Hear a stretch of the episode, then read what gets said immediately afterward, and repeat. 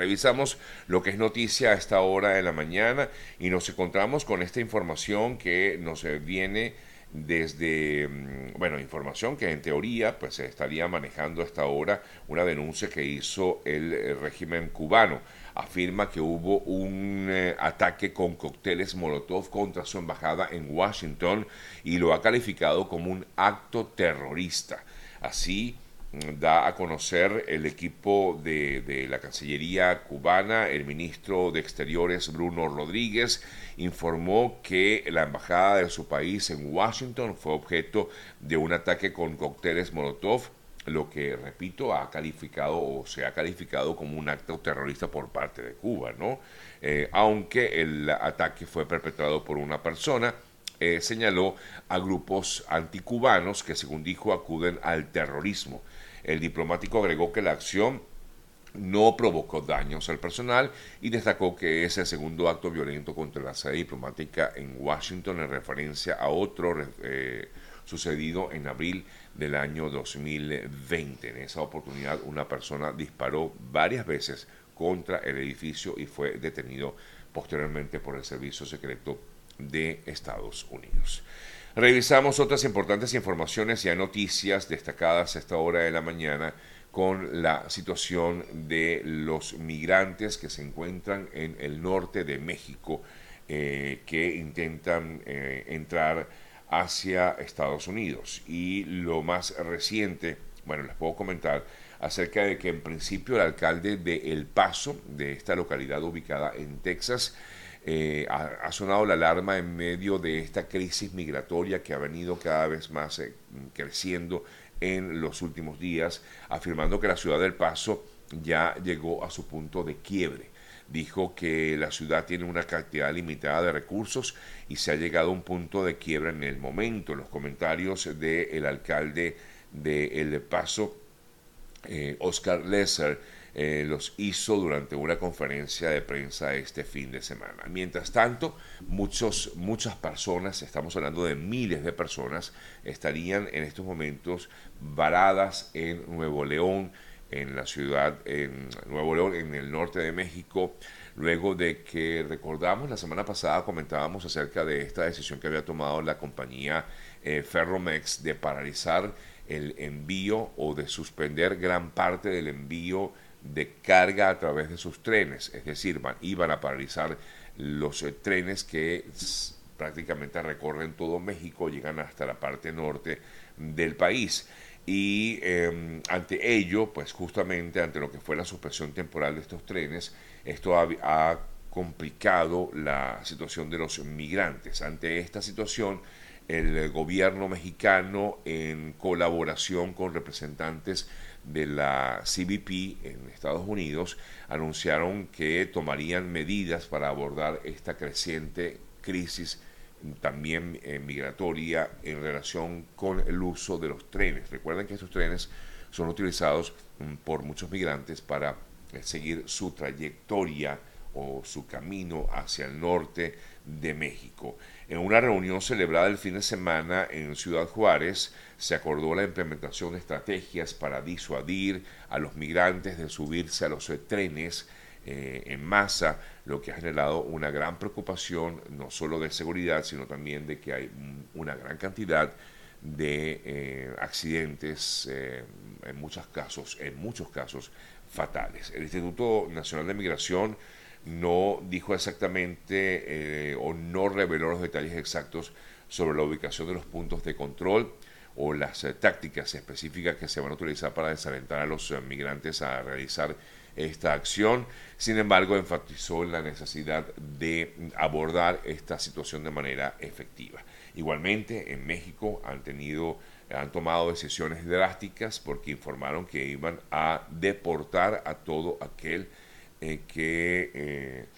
em, intenten hacer este tipo de acciones. Em, aquellos que intenten abordar estos eh, trenes iban a ser detenidos y, e iban a ser deportados sin ningún tipo de contemplación, según informaban funcionarios mexicanos de,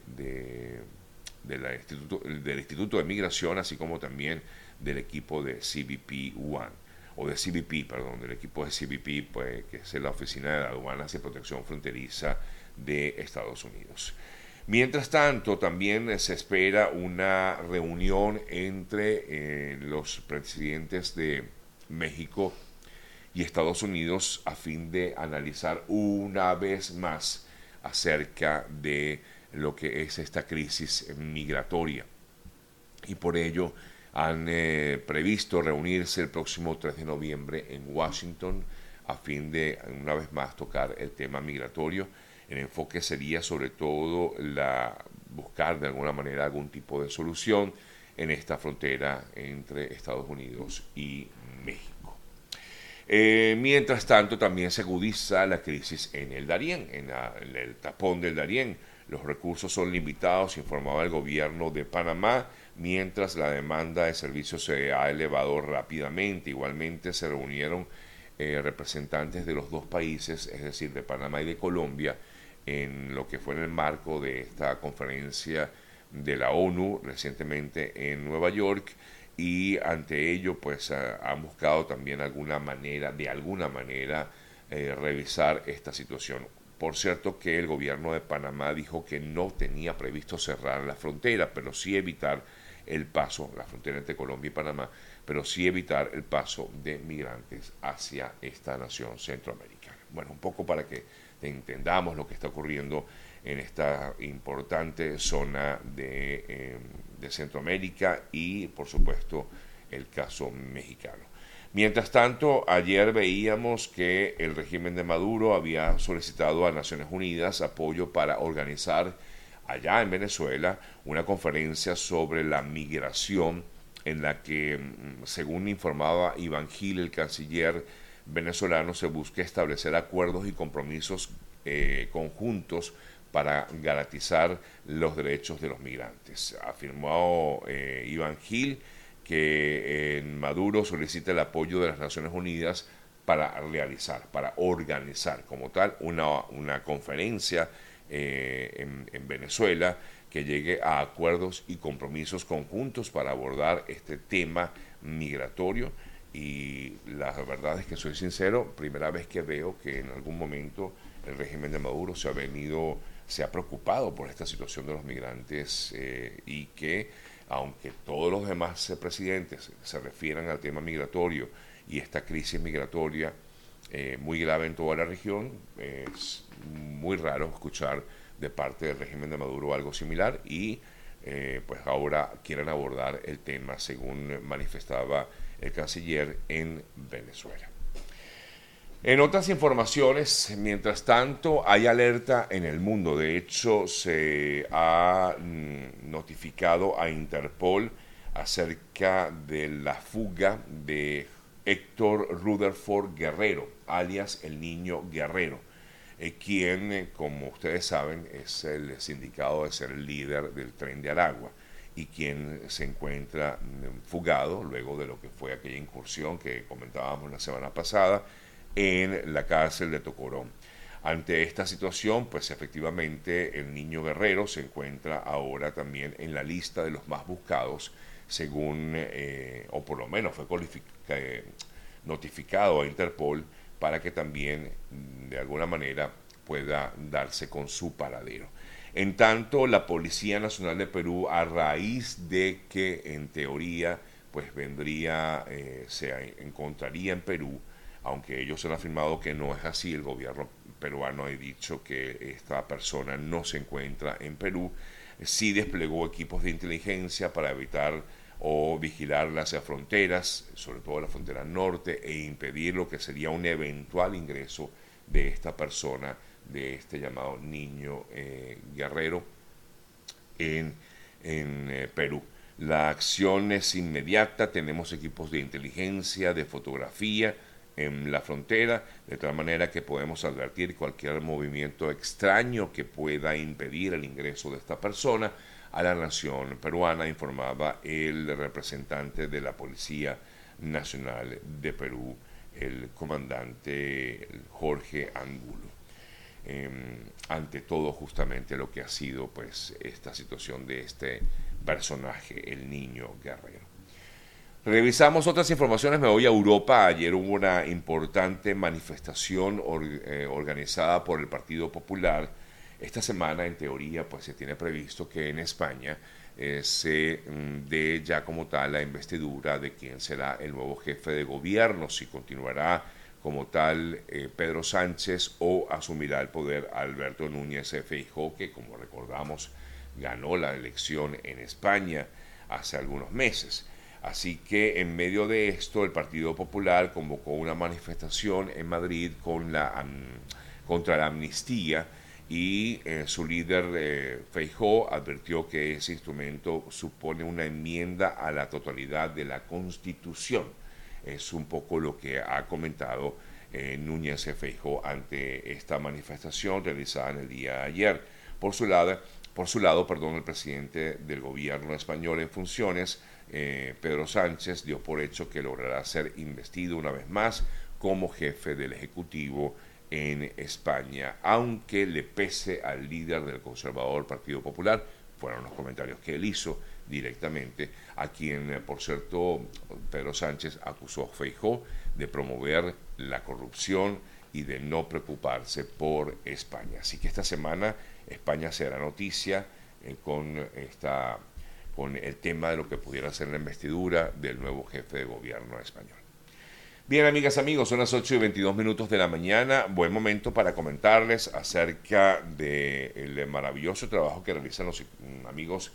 del equipo de World Group para aquellos que tengan algún tipo de accidente de auto aquí en este país y no saben qué hacer o sencillamente, bueno, estar en medio de esta situación, contacten al equipo de World Group, lo pueden hacer a través del 855 Dolor 55, que es lo mismo que 855 365 6755. Es el equipo de la doctora Hani Martínez Watt, que por allí también la pueden conseguir a través de su cuenta en Instagram, arroba Hani Martínez Watt, para cualquier situación, o mejor dicho, en medio de esta situación que pueda tener un accidente de auto, los llaman y ellos les van a indicar qué va a ser lo mejor. Eh, cuáles son en todo caso los pasos a seguir. Me voy a Venezuela. El Consejo Nacional Electoral eh, informó el fin de semana que tiene previsto eh, colaborar de alguna manera en lo que sería el proceso electoral de las primarias del 22 de octubre, de las primarias de la oposición. De hecho, hasta la Fuerza Armada, a través del ministro de Defensa, Parino López, eh, dijo que está lista para garantizar la seguridad en cualquier tipo de elección que haya en el país. El eh, representante o máximo representante de la Comisión de Primarias en eh, Venezuela, Casal, Jesús María Casal, pues dio a conocer que estarán o están en estos momentos dispuestos a reunirse con el Consejo Electoral. Acudiremos a la reunión y escucharemos los planteamientos que tiene el Consejo Nacional Electoral hoy día dirigido por Elvis Amoroso. La Comisión de Primarias eh, informó que tuvo una reunión ayer eh, con eh, los directivos de esta Comisión de Primarias y que además había realizado una consulta con los candidatos y los actores políticos en relación con estas declaraciones que había dado el fin de semana, como ya decía Elvis Amoroso, de que el CNE estaba dispuesto a colaborar en este proceso eh, de elecciones internas de la oposición.